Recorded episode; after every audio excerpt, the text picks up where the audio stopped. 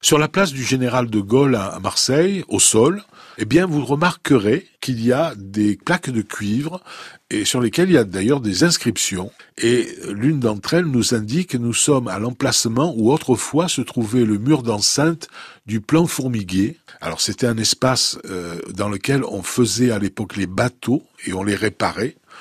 C'était au fond du vieux port. Aujourd'hui, c'est grossièrement le quai des Belges et jusque à cette place de la Bourse. Et donc, euh, c'est là euh, ce qui va devenir plus tard, d'ailleurs, sous Louis XIV, l'arsenal des galères, hein, qui va euh, prendre la place du plan Fourmiguier. Et alors, vous avez une autre bande de, de cuivre tout à fait intéressante qui nous montre une partie de l'enceinte médiévale, c'est-à-dire le rempart du XIIIe siècle, avec très précisément indiqué, vous mettez les pieds dessus, hein, la contre-escarpe du fossé. Alors la contre-escarpe, c'est le talus extérieur du fossé devant les remparts, hein, et euh, il fait face à l'escarpe, hein, c'est-à-dire le talus inférieur.